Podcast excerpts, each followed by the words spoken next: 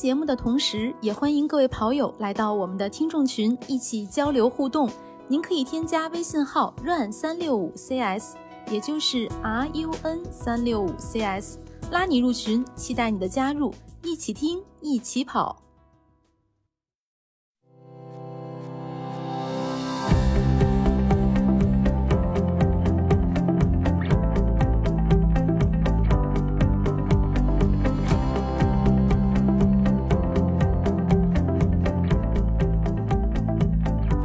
好，欢迎收听跑者日历，我是比较期待高驰新品的男子。Hello，大家好，我是上学的时候就很羡慕学运动人体科学的同学的佳宁。哎，Hello，大家好，哎，我是高驰运动科学的刘鑫。大概猜出来，今天我们这一期的内容啊，就是我们跟高驰的运动科学的负责人刘鑫来聊一聊什么是运动科学。先请刘鑫来介绍一下自己吧，好吧？OK，好，呃呃，我叫刘鑫啊，大家好。呃，其实一直呃，我是学运动科学的，像嗯，当时我主要学的运动人体科学，呃，俗称可能我们对外宣称一般是讲运动科学。呃，硕士我毕业于广州体院，然后后面的主要工作其实在高驰一七年一一七年过来，然后我们主要做的其实做一些数字化的体能训练的一些产品的研发。啊，可能就高职上大家看到的一些体能的一些呃指标的研发，可能是呃主要是我这个团队在做的一些事情。然后本人其实也是特别喜欢运动，因为其实我本科的时候是羽毛球的一个专项。哦，对对对，羽毛球专项，哎，对对对、啊、对对，其实我是我是属于体育生，就高考是体育上来。然后后面的对体育上来的时候，我们在本科的时候，其实我是主修那个羽毛球啊。然后后面读读读硕士的时候，然后在呃我转专业转到就是运动人体科学啊啊这两个学科其实怎么说呢，都属于体育专业。其实体育里面有很多的专业，假如说我刚说的这种纯理论的，我们叫运动人体科学啊。等一下我会介绍什么叫呃运动人体科学到底一个是是个什么样的专业。然后还有像像技术类的，假如羽毛球啊或者篮球，大家接触到的，这个可能是平常大家比较了解的。还有类似其他的康复啊等等，啊，类似这样子的。啊，我们等一下细聊，等一下细聊。嗯，对对对，就是刚拿到这个选题的时候，我是我也是，反正我是一个门外汉嘛，因为运动科学对于我来说是 不太熟悉的，而且我我知道它是一个特别涉及的范围特别广的这么一个，也可以说是学科，也可以说是一个研究的方向吧。嗯，呃，那就像刘鑫说的，先给我们介绍一下什么是运动科学。对，OK，讲到运动科学啊，其实我们先回到可能体育啊，体育专业，因为这个可能是大家比较比较就是了解比较多的。呃，假如说呃体育特长生啊，美术特长生，什么音乐特长生啊，就类似这样子的。所以体育体育体育专业里面呢，就刚刚说了，是分了很多种啊，有以技术为主的，有以理论为主的。那就分为这两大派，当然还有，然后理论为主的里面又又有这种就是基础的这种呃，就是运动科学的这种呃，就学科的研究。假设我们这里，我可以举个例子啊，就是我们上课的时候经常上些什么课？假如说我们会呃学一些运动生理学、运动生物化学、运动解剖学，然后康复学啊、运动医学哎等等等等啊，这些你会发现，对学的一些东西跟医学有点相关。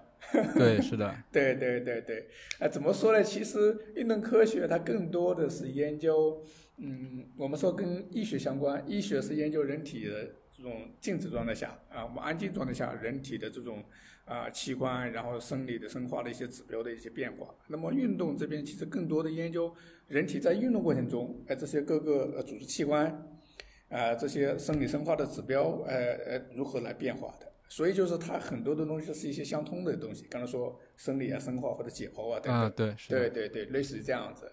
呃，我们然后其他的我们一个专业，我们就以技术为主的。我一般在国内啊，我们其实称为就是体育教育专业啊、嗯。怎么说呢？假如说像就像我本科，我本科学羽毛球专项，我的主项技术是羽毛球，当然同时我也会学习其他的一些理论。大概在大学的时候啊，如果说体育教育专业，就技术是一半，然后理论是一半。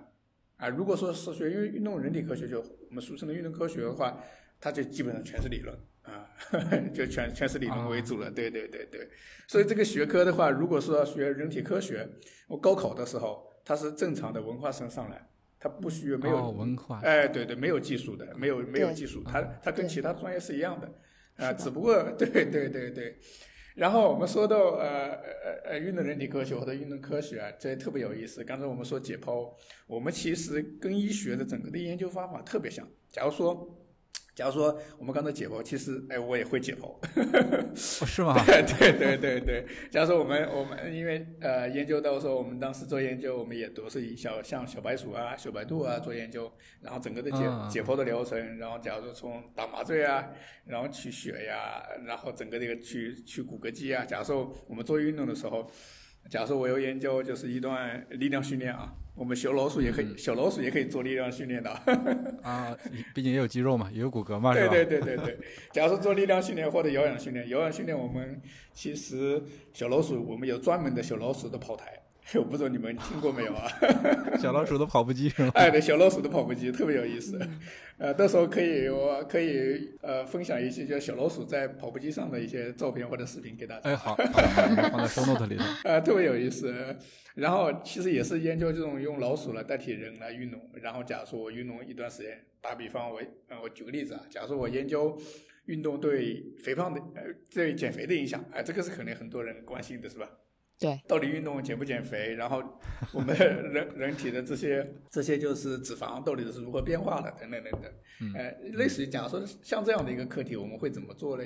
我们可能先会把老鼠养的白白胖胖的，先把它养胖了是吧？先增肥，哎，对，先先增肥，因为模拟人体嘛，相当于因为呃小老鼠的基因就是跟人体的基因百分之九十九都相同的嘛。假如说我们先把老鼠养得肥肥胖胖的，然后给它吃高糖饮食，然后高、嗯高油脂的食物啊。假设我经过经过几个月的训呃饮食的一个呃训练啊，它变成达到了我们肥胖的程度啊，达到了肥胖的程度啊。这个时候，假如说我有研究有氧训练跟力量训练对肥胖的影响，就减肥的哪个效果更好？哎、这是可能是很多人其实关心的问题，包括我们人体。对，啊，有些人说我我这慢跑减肥的效果好，有人说我做力量的减肥的训练效果好，哎，这里面其实都是解决类似的这样的一个问题。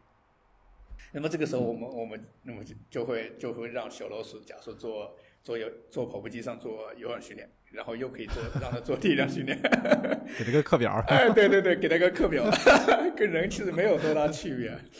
然后，然后经过假如说三四个月的一个训练，然后我们把它解剖。那这个时候解剖就会取血血里面的指标，然后我们关键我们会看真的看内脏的脂肪啊。这个时候解剖，嗯有时候我们当时在想啊，其实人体解剖真正看到我们内脏脂肪那一团的时候，其实是非常有强烈的感觉，我需要减肥，因为人体的内脏脂肪都都肥胖那个程度啊，特别特别油腻，就是特别特别油腻，啊就跟就类似于假如抽烟，我做 CT 的时候做的肺部都黑的那一种啊，就是类似会产生这种情感的共鸣，相当于。所以其实其实会、哦会让，假如我现在肥胖，我看到那个图片，我非常非常想减肥，因为很明显的一个情况，如果就是说到了肥胖啊，内脏脂肪非常多，其实我们到时候取血的时候，在内脏器官那里，就是取取血也好，取取它的其他的组织器官，你会发现非常非常难找，非常非常难。如果就是不是因为脂肪太多了是吧？哎，脂肪太多了。然后如果不是啊脂肪，如果不是很多的话，很明显这种各个器官，假如说肝脏，哇，那一肝脏如果就是说有有我们说人体其实有呃肝脏的一个脂肪比较多，我们叫啊脂肪性肝，这个时候你会发现、嗯。哇，全都是一层脂肪，一层油，真的是一层油啊那一种。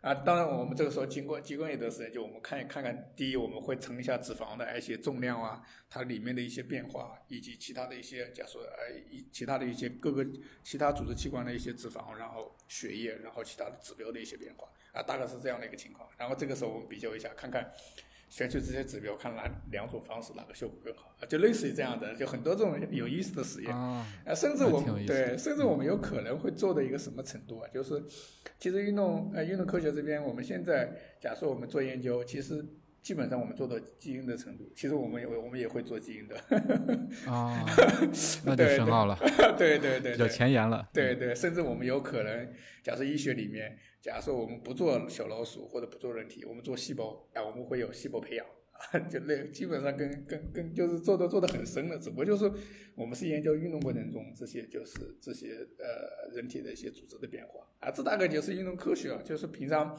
嗯可能很多人不太了解，到底就体育专业里面怎么还有这样的专业？这些专业到底是干啥的？甚至有可能有时候我我觉得挺搞笑的，假设我经常之前会遇到这样的一个事情啊，呃，可以让大家开心一下。是啊，有时候之前我读体育专业，然后呃学人体科学的时候，讲这些事情的时候，然后我的朋友啊，或者是其他一些认识的人，怎么体育里面还学这些东西啊？就觉得很奇怪，相当于就是跟他的认知明显不太相符，相当于。对对对。然后然后以为就是可能呃特别搞笑，我之前有个朋友说，哎，怎么体院里面还有教学楼啊？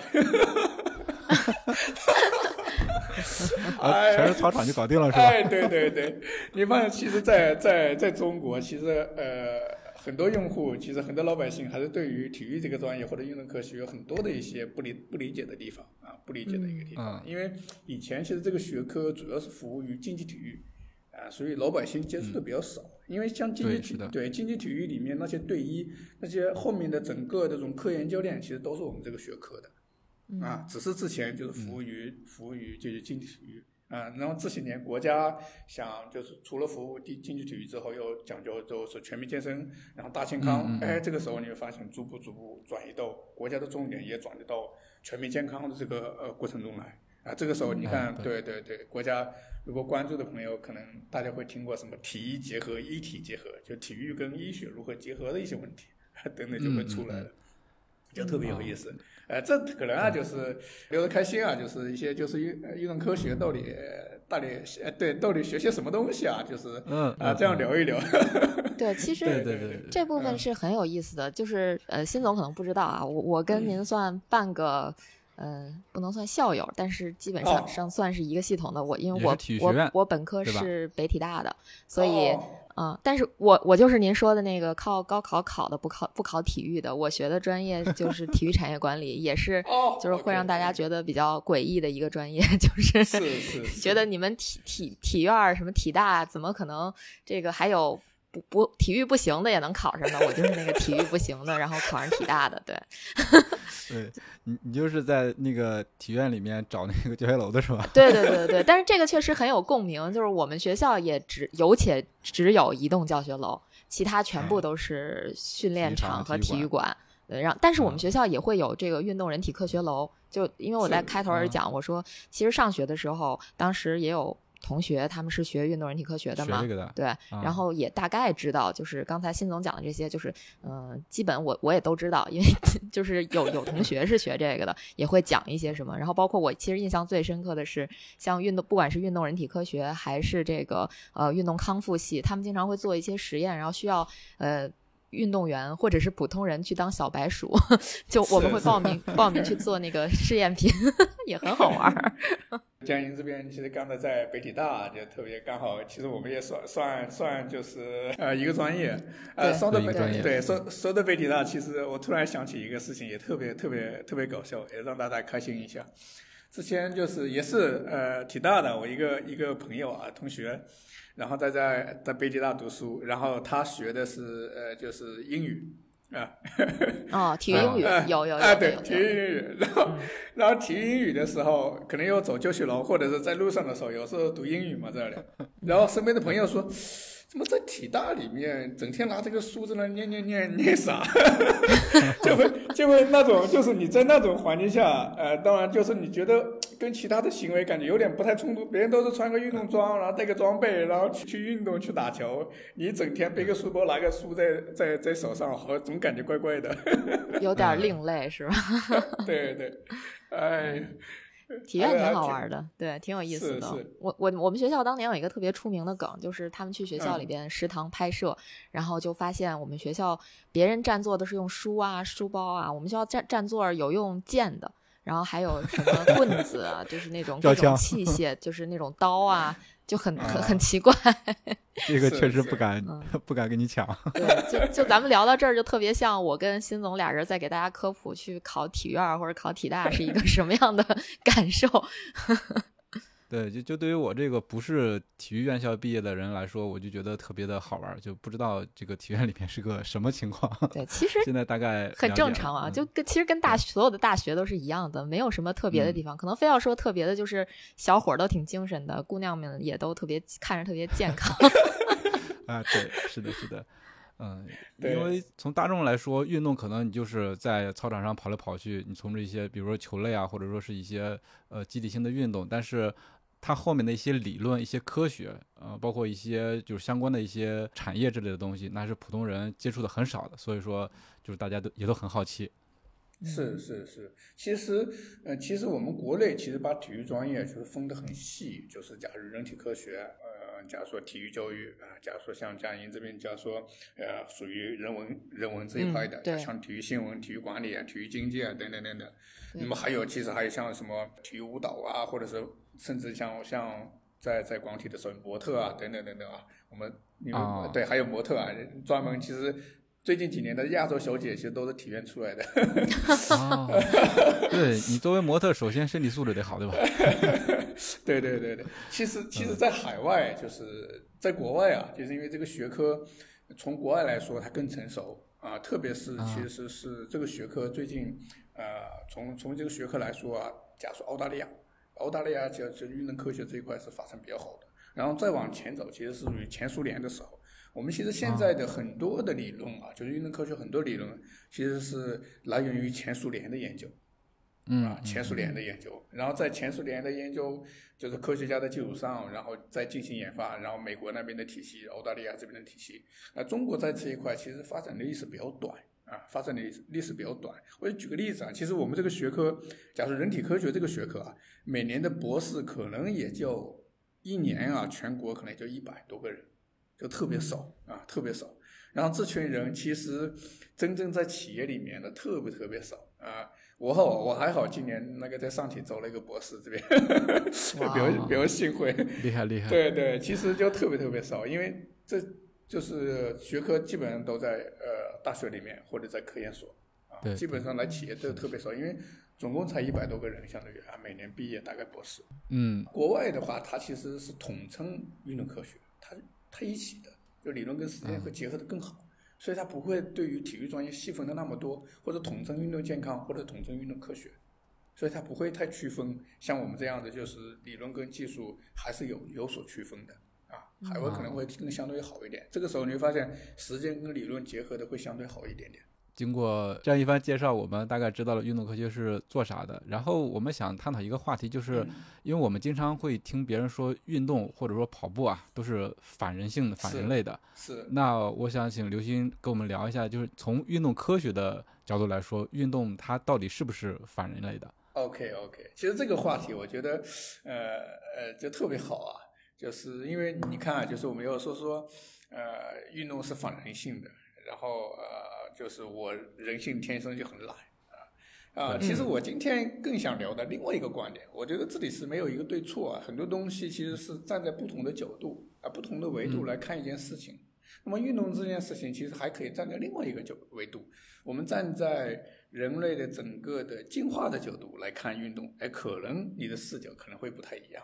我就举个例子，就是说我们人类其实是在呃是在两百万年以前，我们是从树上。我们的祖先以以之前是生长在树上的，不在不在陆地上的啊。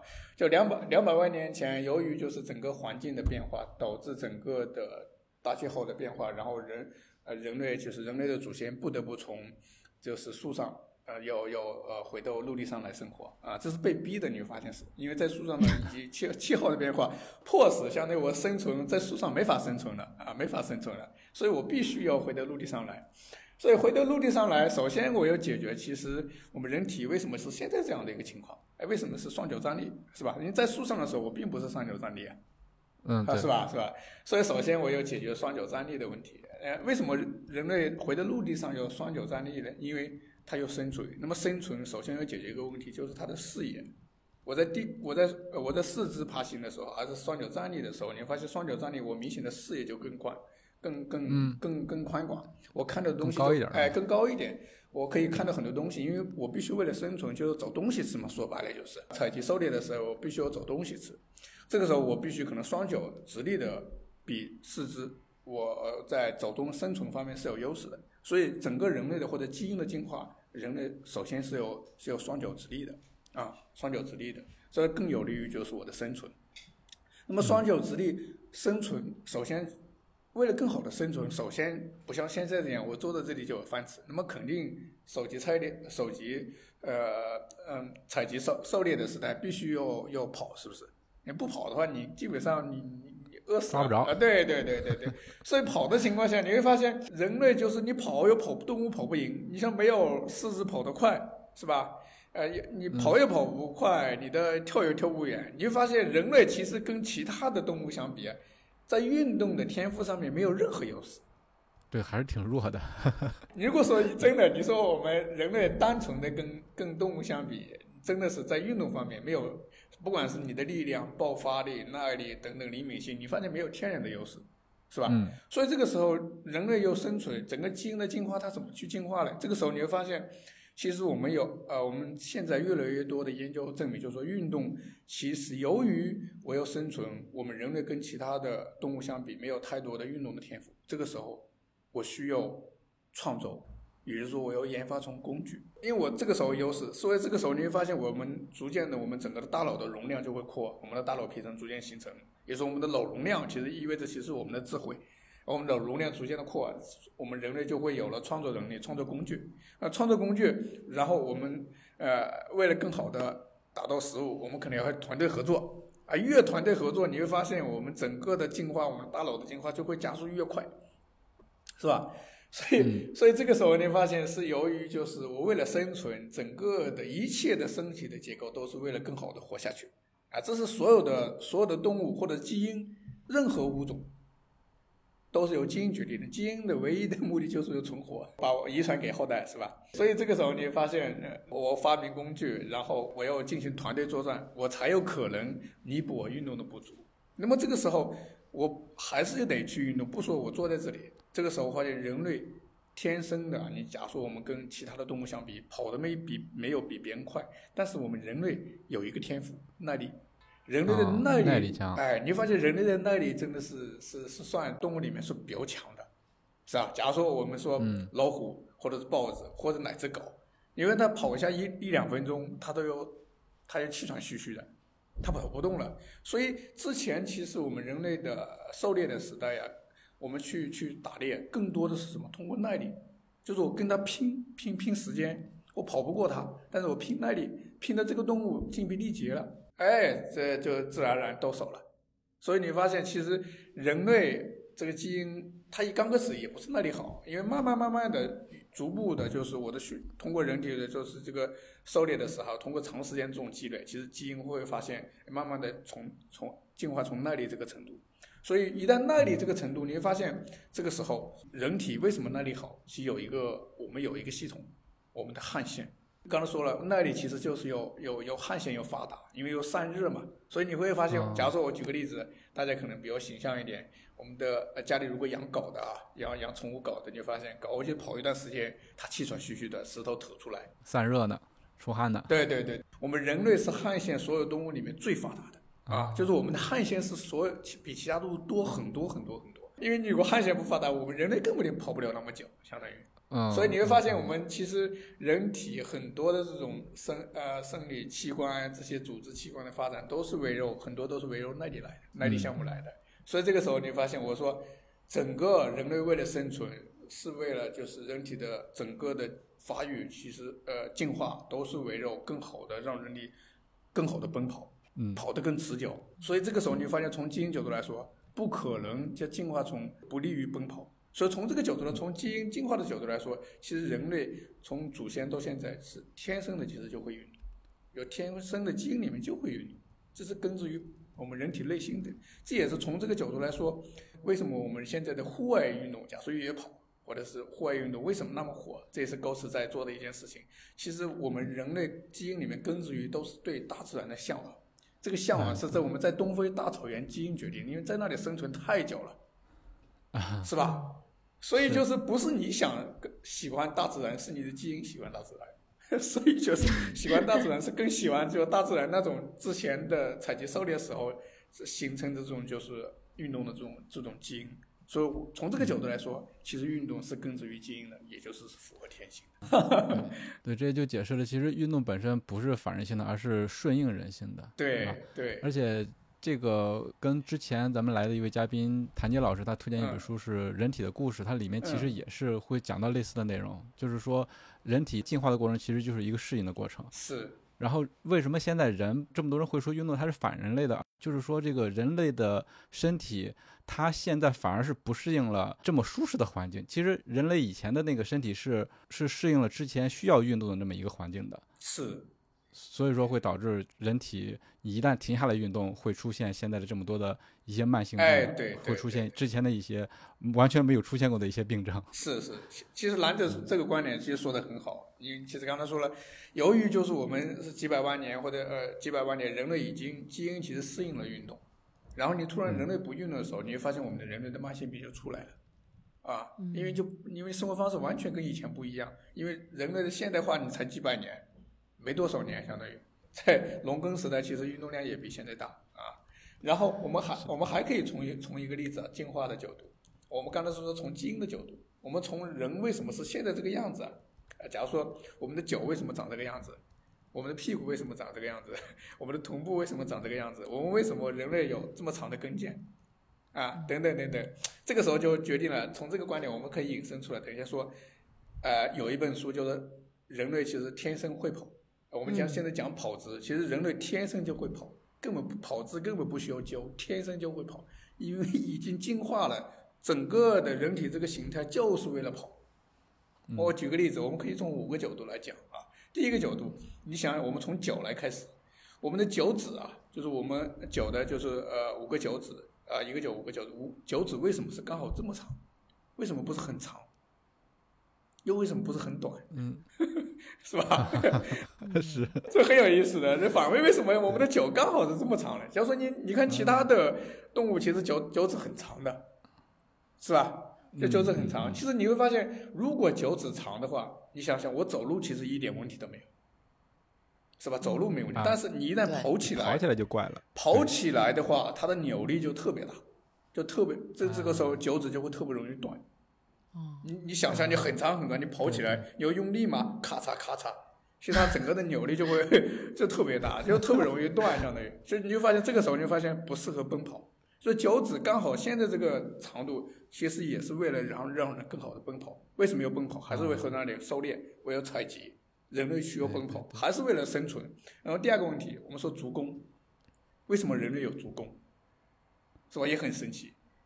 是不是？嗯，没有足弓，我也一样走路是没问题的。但是你会发现，明显有足弓的时候，足弓就类似于弹簧一样的。我们有一个数据，有缓冲，哎，有缓冲。我们的足弓其实就跟弹簧一样的，可以储存百分之十七的势能。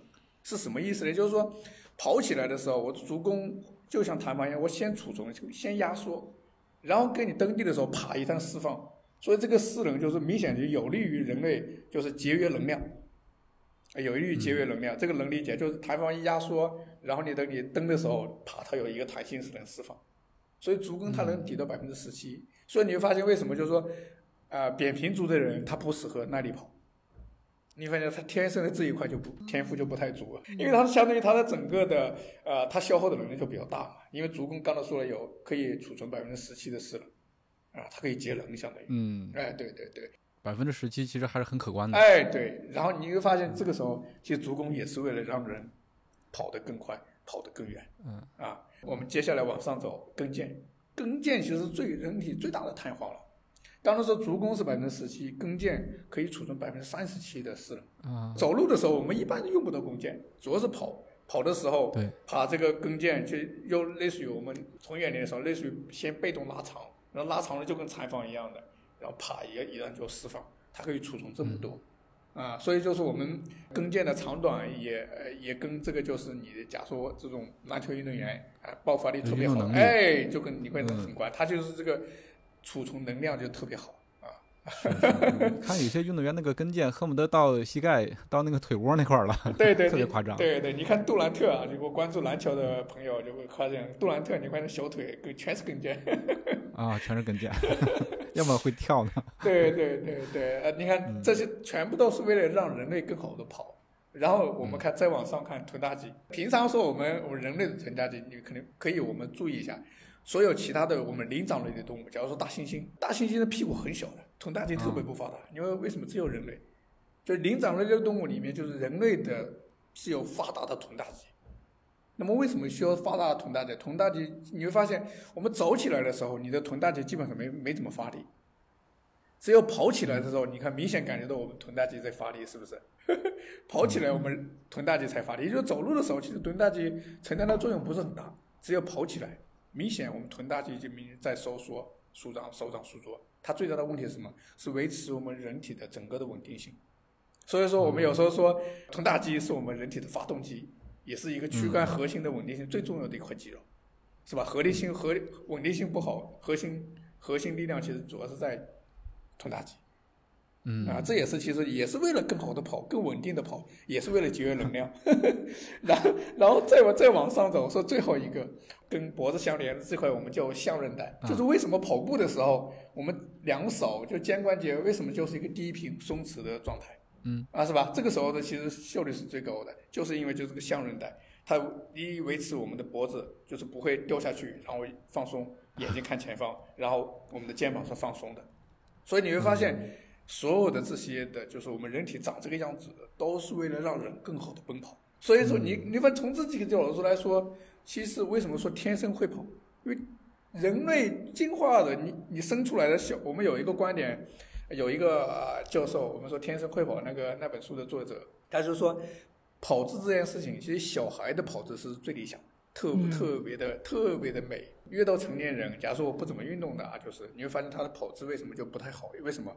是因为他的整个的肌肉跟韧带已经是是干嘛了？就是变得退化了，退化了或者僵硬了之类的。对对，所以就是其实人类是天生会跑的，只要就是你维持那个，其实根本不需要 你跑就是最好的。嗯，你跑就是最好的，所以从这这些两个维度，一个是基因的角度，一个是我们人体各个呃组织器官长这个样子，其实你会发现都是为了让人更好的奔跑。哎，从所以从这个角度来说，我们觉得运动其实是人类，呃，我觉得根植于基因的，也是说我们人不是一个反人性的。嗯啊，对，就是人类通过进化，就是完全发展出来一个跑步机器嘛，是吧？哎，对对对。如果你跑得不好，那肯定是某些零部件有问题，你去针对的、针对性的去锻炼锻炼。是是是是是。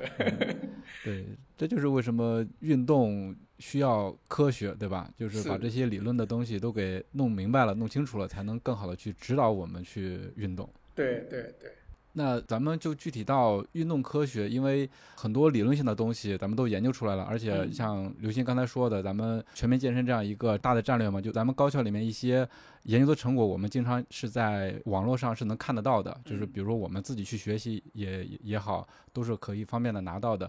然后我就想问，咱们这个运动科学的一些成果怎么去做产品化的？就比如比如具体到咱们高师来说，咱们的一些运动成果怎么在咱们高驰的表上去体现出来呢？嗯，这样这样一个过程是什么样子的？特别好奇。其实啊，就是在假设我们在高驰啊，就是我们我们这个团队啊，运动科学团队，其实我们的头衔啊，跟其他公司可能不太一样。我们我们的可能不是称为叫运动科学或者研究员或者是科学家，我们不是这样的一个称谓。哎，假如说其他的公司可能是这样的一个称谓。啊，我们其实定位的这个团队里每个的运动科学的研究员是定位是运动科学产品经理。嗯啊，产品思维。哎，对，产品这个太熟了，因为我在这个互联网公司嘛。OK。产品经理。对，也就是其实我们是双重角色，也就是说，嗯，你你是既有运动科学相关背景的，但是其实你的头衔你做的是产品经理的工作。啊，这就意味着什么呢？其实整个的工作流程跟其他的产品经理没有区别，也就是从市场调研到需求，然后需求到产品的定义，然后到研发，然后到上线，然后用户反馈，这个流程肯定是不变的、嗯嗯嗯、啊。整个的产品的流程是一样的。那么运动科学产品经理唯一的不同是什么呢？我从需求是如何来实现这个需求？比如这个时候，它不单是一个，假如说一个 app，我是一个功能，我定义就 OK 了。这时候某些需求，假如说我们打个比方，我有评估我的呃我们的假如跑者的运动能力啊，这是一个需求。那么如何评估？你发现就涉及到运动科学了。哎，这个时候要构建模型，那么这个时候可能就会要做去做实验了。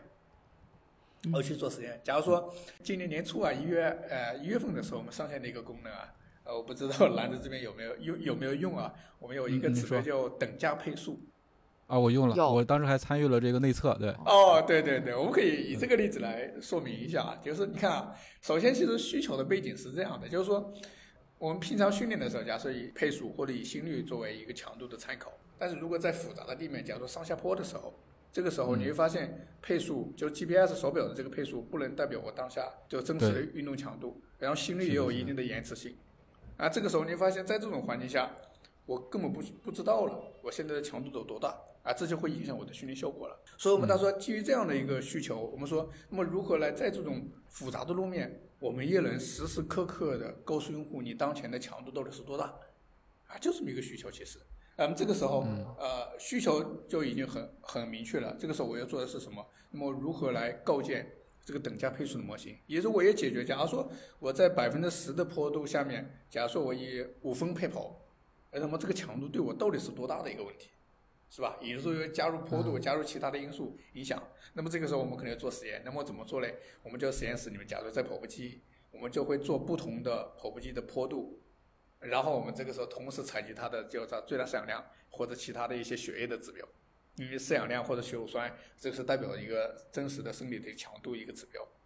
那么我我采集不同的配速下不同的坡度，然后标准的实验室的数据叫摄氧量。啊，这个摄氧量我会呃，可能有些同学会会了解带那个气体那个面罩那个，然后采集血液呃血乳酸，啊，这个时候我会形成啊时时刻刻知道，假如就会知道每个坡度下面不同的配速它对应的真实的生理强度是多少，哎，这个时候采集这样的一个数据，我们就会构建，然后算法同时就会构建做做做模型的一个转换，那构建出来这个模型。然后这个模型做好了之后，哎，其实就会大家会看到，我在不同的坡度下面，GPS 假如配速是五分配，有可能转换成等价配速就是三分配。也就是说，在百分之十的坡度下面，你以五分配速跑，相当于平路可能就是跑三分配。哎，这个时候用户就知道，哦，原来这个时候跑强度就相当于三分配。那三分配在平路的时候，我我大概知道是是个什么强度。哎，这个时候可以解决这样的一个问题啊。其实大体上就是运动科学整个的研发流程，大体思思路是这样的。从市场的调研，然后围绕一个需求来，然后这个需求重点我是我们如何来构建一个模型。假如说哦，大家用 iLab，就是我们的体能的分析系统里面很多，假如能力的评估、负荷的评估、疲劳的评估等等等等，都是类似的一个情况，啊，都是类似的情况。先有需求，然后明确这个就解决的问题，然后我们通过做实验获取数据，然后构建模型，然后再出来产品，有其他的流程就差不多的啊。然后产品定义，然后开发出来，就类似这样子的，啊，大概是这样的。也就是说，其实也是从需求来牵动整个所有的这个研发的过程。嗯，需求驱动。对对，我我听了这样一个过程，其实跟互联网公司里面做产品的整个流程其实是差不多的。哎，对。但区别是在于你在产品化之前有大量的你的调研以及研究的工作在里头。是。而且像。咱们产品的话是一个可穿戴的设备，你不像互联网产品，它调整起来特别容易。是，比如说我一个算法，比如说出问题了，那可能我直接调整一下就 OK 了。但是像这种设备的话，可能要有大量的数据支撑在里头，它调整的话也不是这么简单的一个事情。对，特别是其实你说刚刚说的调整的问题，其实是还挺复杂的。假如说我们现在 iLab 整个体能的系统，我刚开始构建的时候是围绕一个什么样的体系来构建？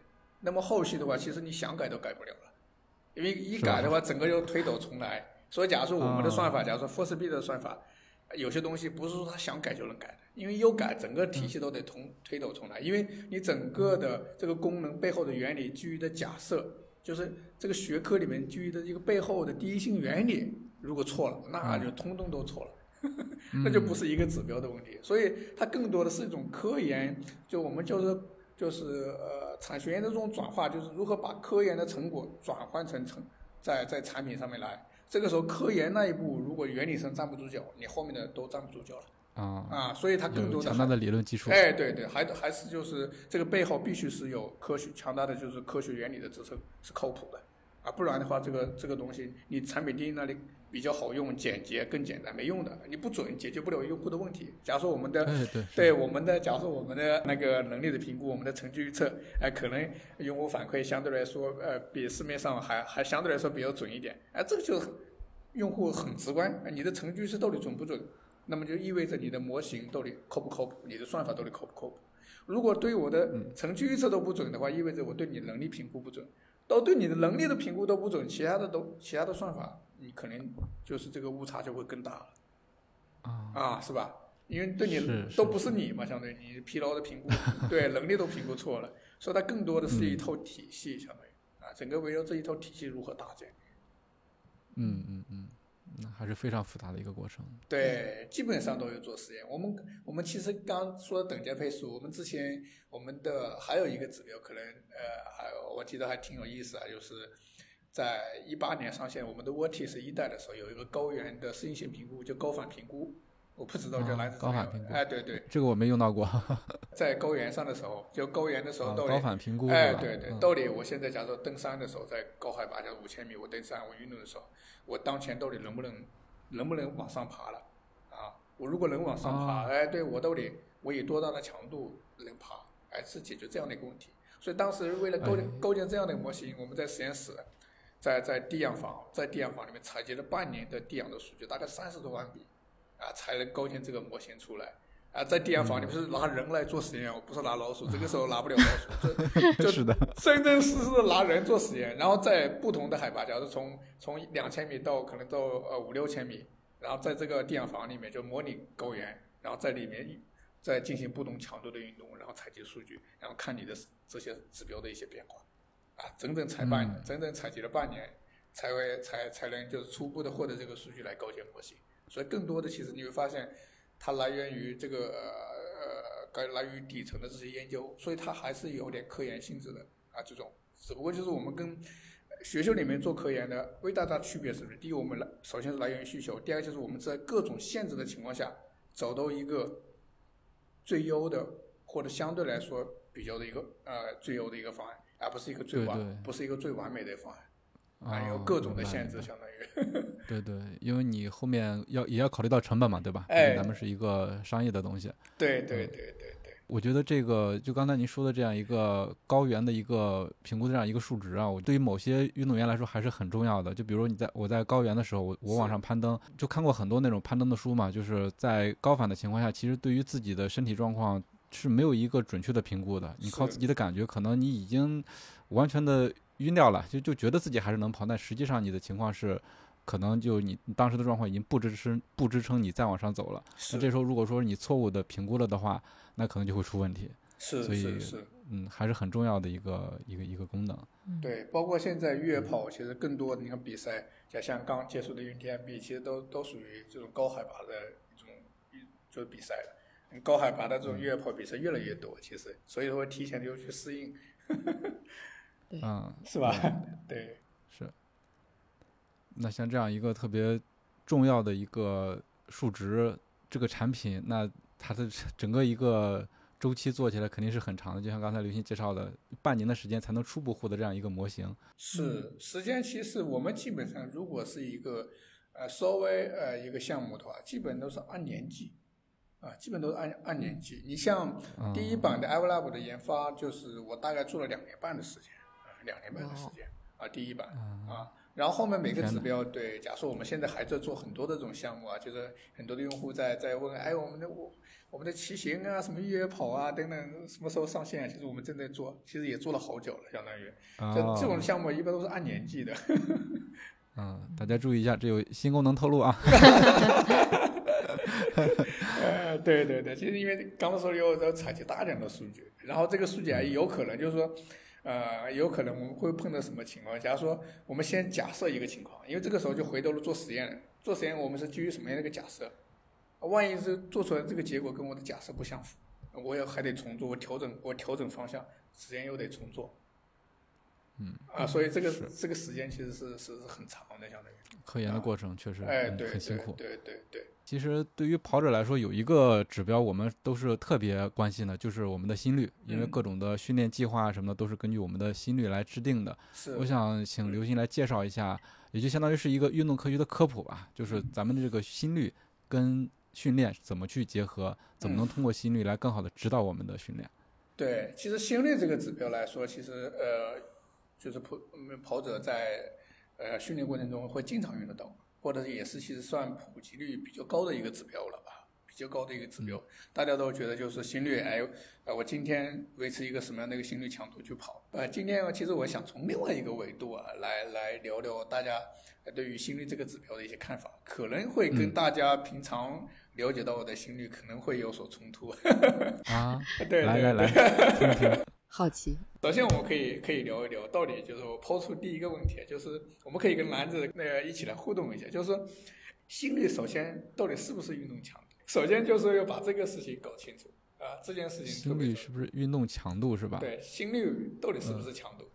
啊，以我的这个认知来看，因为很多课表的制定啊，都是跟着跟着心率走的嘛，你你的心率越高，说明你这个强度越大。是。所以我直观的感觉，心率它是会反映你的这个运动强度的。是是是，所以你可以发现，就是，嗯，对，就像刚才男子说的，其实你会发现，大家都做课表都是以心率来，但是我们回到这个定义本身，那么心率其实本质上是心脏跳动的次数，它根本不是强度。也就是说，啊，是什么意思呢？我就举个例子啊，假如说，呃，现在我我突然。呃，假设我现在我跟我们现在在这里就是跟大家聊天直播，突然刚是哎，我很特别紧张，那么紧张的时候，其实我的心跳就会加快，是吧？啊，紧张也会加快。哎，紧张也会加快，这个事你看跟强度一点关系都没有，就是心脏还真是心率本身它是心脏跳动的次数，那么心脏跳动的次数为什么心脏又又跳得多与少的问题？那无非是一个供血的问题。那么控制心脏跳动是由什么来决定呢？其实我们是有两个神经的，我们叫一个交感神经，一个叫副交感神经啊。我们可以普及一下，就是我或者我们叫迷走神经。对对，就交感跟副交感什么意思？就是说我如果人很兴奋，一兴奋，其实我的心率就上去了。这个时候是为什么心率上去？是交感神经占主导。交感神经占主导，它会刺激我的心脏，就蹦蹦会更蹦得更快。然后如果假如我现在很安静啊，我睡觉的时候。睡觉的时候，我们的心率为什么下去？因为这个时候是副交感神经，也我们称为迷走神经占主导。那迷走神经就是会让我们的心脏趋于安静，然后跳得慢一点。所以你发现心脏跳得快与慢，其实是由神经来控制啊。首先这是这是第一个问题。第二个问题来说，你发现我紧张的时候，我的心脏就会跳得快，是因为交感神经做主导。然后我运动的时候，我也是交感神经，所以我的心率会上得去，我会跳得很快。那么这个时候你会发现。又引申出来一个问题：我运动的时候，我的心率，我的心脏为什么会要跳得快嘞？就是人类为什么我运动的时候，我的心脏要蹦得更快？所以说是要回答这个问题，相当于是因为什么？就是我又运动的时候，我们人体需要更多的能量，因为运动需要能量嘛，是吧？你强度越大，我需要的能量就越多。那么能量来源哪里？首先就是我有有心脏，心脏跳得快与慢，其实就是泵的血的问题。血对啊，对。就是我跳得快，就是我会泵的血更多。那么血更多，人体又不是不是需要血，血里面多是什么？红细胞更多。红细胞里面有一个成分叫血红蛋白。那么血红蛋白有什么用呢？它可以跟我们呼吸的时候氧气结合，也是跟外气的氧气结合。嗯。它是一个相当于，呃，血红蛋红细胞多，血红蛋白多，血红蛋白多，我会跟更多的氧气结合，跟更多的氧气结合什么？最终是运到肌肉里面去。提供能量，因为我们人体假如有氧运动的时候需要氧气来参与功能，哎，这个才是就是我我心脏为什么跳的，看上去我跑得更快，我的心脏就跳得更快，啊，就需要更多的能量，哎，需要更多能量，但是你会发现它本身根本不是根本不是强度，然后这个时候就会遇到一个问题，突然我刚刚说的就是我今天喝了刚喝了一杯咖啡，啊，哎，我同样的去同样的强度同样的配速去运动，我的心跳不不同。然后你如果完全按照心率来说，它跟这个时候你会发现有有冲突了，是吧？为什么喝咖啡那个？因为它死还是刺激了我们的神经，神经。哎，对对对。假如说我们现在现在呃夏天在南方夏天还没过，在高温的时候，假如说三十五度，为什么我们同样的配速，我们的心率会上得去，是吧？这个时候我同样假如说平常跑五分配，我的心率假设是一百五，到了三十五度的时候，同样跑五分配，我的心率到了一百七，但是。这个时候心脏跳一百七，它有很多的影响因素。为什么？因为它它跳得更快是为了散热，嗯，是吧？你血管就是更泵更多的血散热。所以你会发现在夏天的时候，为什么就是说，假如说维持一个很高的心率强度，我可以跑很长的时间，我好像没有到我无氧的一个强度，叫做配速，没有到我无氧的强度，但是我的心率已经到了无氧强度。其实我可以跑很长时间。你说这个时候心率它跳了一百七，根本不是真实的一百七平常对应的强度。明白。对，所以从这个角度来说，其实心率根本不是运动强度，它是只是就心脏跳动的次数，只不过是什么，刚好我的随着我的强度的增大，我需要更多的能量，这个时候我的心脏就会跟强度有相关性。只是说有相关性，那么还有一个问题，假如说我们说，当我进行大强度训练的时候，为什么心率指标就不太好，不太好参考了？因为心跳它有一个最大的一个心率，或者接近我最大的心率的时候，我的强度、我的配速我还可以跑得更快。假如说我跑一百米、跑两百米，我配速我还可以增加，但是我的心率就上不去了。但是你你这个时候告诉我，我的强度难道是不变的吗？是吧？我假如我跑三分配，我的已经达到最大心率了，那我跑两分半配，我还是。最大还是心率还是不变，那么强度其实已经增加了。嗯，对，心率也顶不上去了呀，不能再快了。对，所以说从这个角度来讲，心率根本不是强度，啊，根本不是强度。也就是说，它只是跟我们跑得快慢有一个相关性。那么这个时候相关性呢，又不是在所有的范围，它是在一定的范围内可以有相关性。有在这个范围内，心率可能可以间接的反映我们外部的强度的一个指标。啊，这个强度一般我们是储备心率的百分之五十，可能到乳酸阈心率之间，这个时候的线性关系是比较好。一旦到了乳酸阈强度以上了，其实这个线性不太好了。啊，这个时候用心率反而来指导，就是作为一个呃绝对值的代表强度指导训练，其实不太好。啊，从这个角度来说，心率是可以的间接反应强度，但是它本身不是运动强度，它是有边界的，在一定的边界范围内，它跟强度是有正相关，相关性比较好。超过不在这个范围内，它的相关性特别差，所以这个时候不太建议用心率来代表代表强度来来指导我们训练。我又学学到了新东西，因为我一直觉得心率跟强度就是怎么说呢，就完全相关吧。然后再一个就是，嗯，其实刚才这个辛总说的这个这个这个理论里边有有一个，就我自己可能有一个佐证，就有时候我跑那个间歇，我跑过一次间歇，就是心率就是上不去，就是大概一百五六左右。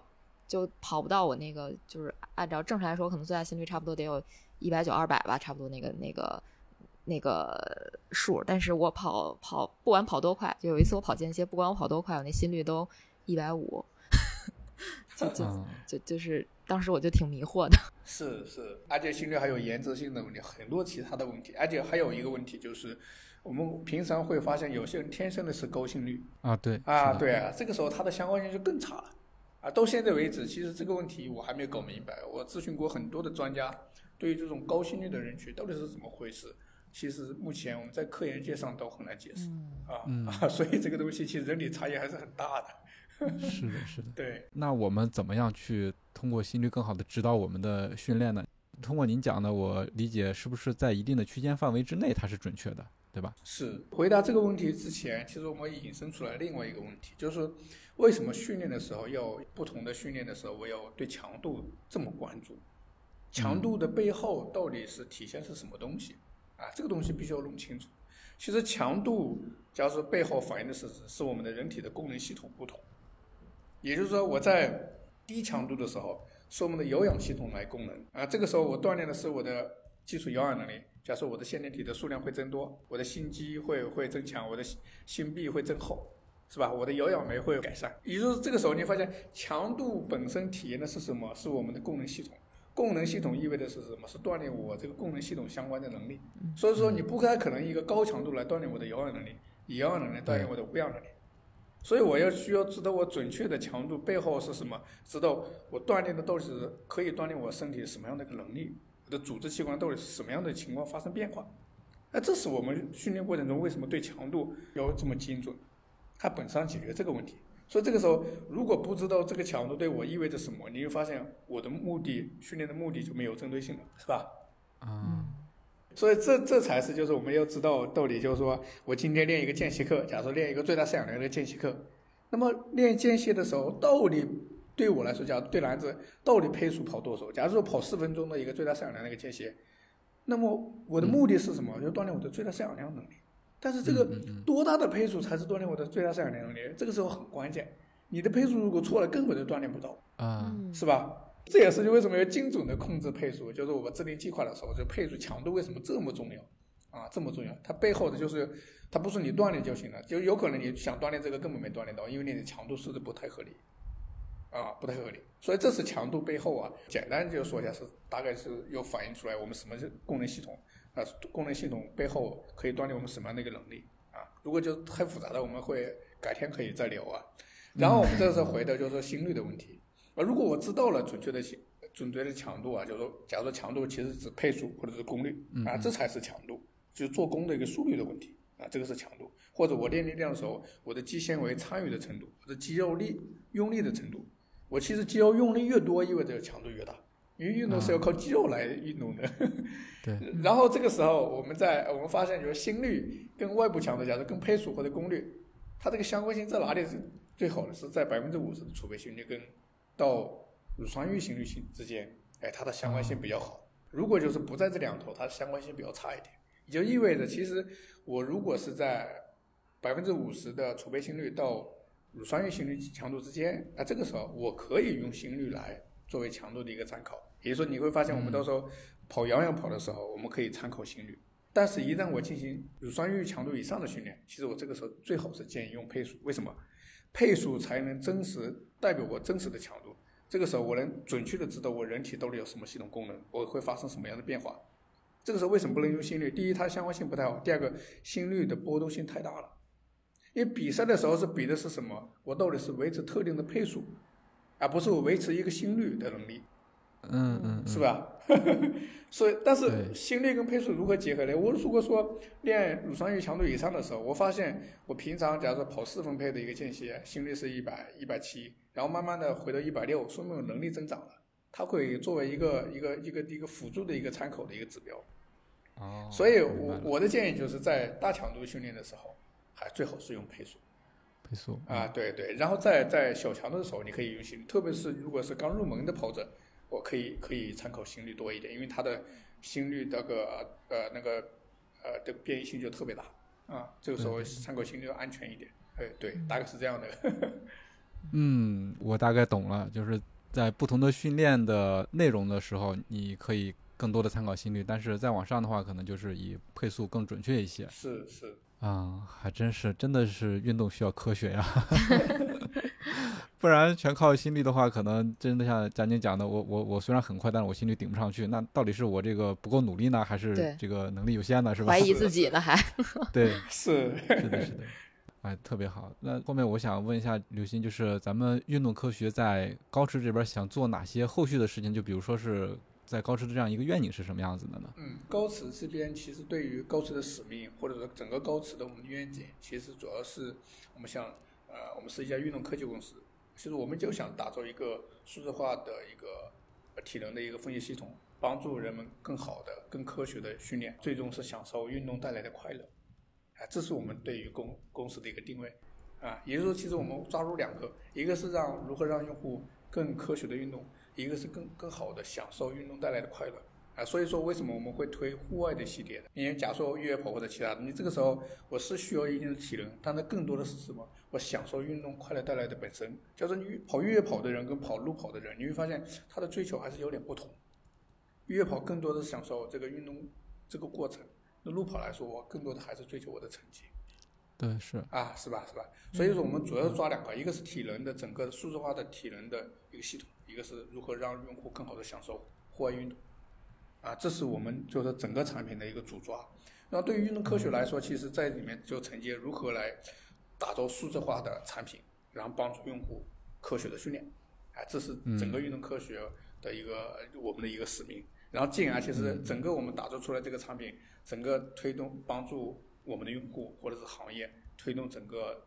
整个的一个数字化的训练或者科学训练，因为所谓的数字化训练是什么？就是把我们人体的刚才我们留的很多的这种人体生理生化的这些指标，不知道的这些指标，如何用数字化的产品来体现出来，让人更懂得、更懂自己。其实我们的产品是让什么？让你更好的了解你自己，了解你在运动过程中不同的状态，你如何更好的了解自己在不同的状态你的感觉是什么样子的。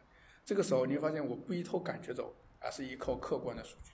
啊，这个数据是反映你人体当下的一个状态，啊，这是我们的一个追求。嗯，特别好的一个愿景。其实也提醒大家，表要经常带着啊，让这个表更加的了解你，才能更好的指导你。对。节目的最后，我想刘鑫来给我们做一个简单的推荐吧，稍微轻松一点，因为之前感觉 干货太多了。OK，嗯，学了好多新知识。嗯，其实推荐的话，如果大家对运动感兴趣啊，可以看一些运动相关的，讲我推一本书吧，呃，或者是嗯呃，想先先推一本运动相关的书吧。我们刚才其实很多的一个观点会会有一个观点会来源于就是《运动改造大脑》这本书。啊，这个这个啊，或者是呃，人天生会跑啊，这两本书，我觉得如果感兴趣的朋友可以去去了解一下，因为一个是运动改造大脑，更多的是从就是呃运动如何对我们整个大脑的进化是这个样子的。这个时候会进进化呃衍生出来一个观点是什么？你会发现，特别如果现在有家长如果有小孩的，现在假如说几岁的时候。最好是让你的小孩运动，为什么呢？因为现在我们研究发现，其实运动对于大脑皮层，也就是说运动能使人很聪明，这个已经科研上已经就是做了很多相关的研究了。就是刚才说了，整个因为整个人类的进化都是这样过来的，所以会。就是喜欢运动的小朋友，他的整个大脑皮层，因为大脑皮层是决定我们的其实整个的整个大脑发育或者你的智力的水平等等等等，会会会对小孩变得更聪明。所以就是如果就是家里有小孩的，又对运动感兴趣的，我强烈推荐大家看《运动改造大脑》这本书。好的，那谢谢刘鑫的推荐。我觉得这个我们的节目最近推荐的书比较多啊，该列个书单了。嗯，对，我们的书单也是越来越丰富了。呃，因为很多很多听众会根据我们的推荐来买书。特别好，嗯，那就像刚才说的，我们这一期节目真的是干货满满，对这个运动科学有了更深入的了解，同时对于高驰他要做的事情，我觉得是一个特别好的愿景，希望咱们后面能更好的来呃享受到运动科学给我们带来的一些便利，或者说是一些科技上的指导。那我们今天的节目就到这里了。如果你觉得有料有趣，请一定我们点赞、转发和留言，这对我们很重要。我们也会不定期的选取大家的留言，在节目里阅读，让更多的人听到你的意见。另外，也可以全网搜索“跑者日历”，发现更多的精彩和惊喜。谢谢刘鑫，谢谢谢谢谢谢辛总，谢谢，谢谢兰子，谢谢张英，拜拜拜拜，好，拜拜。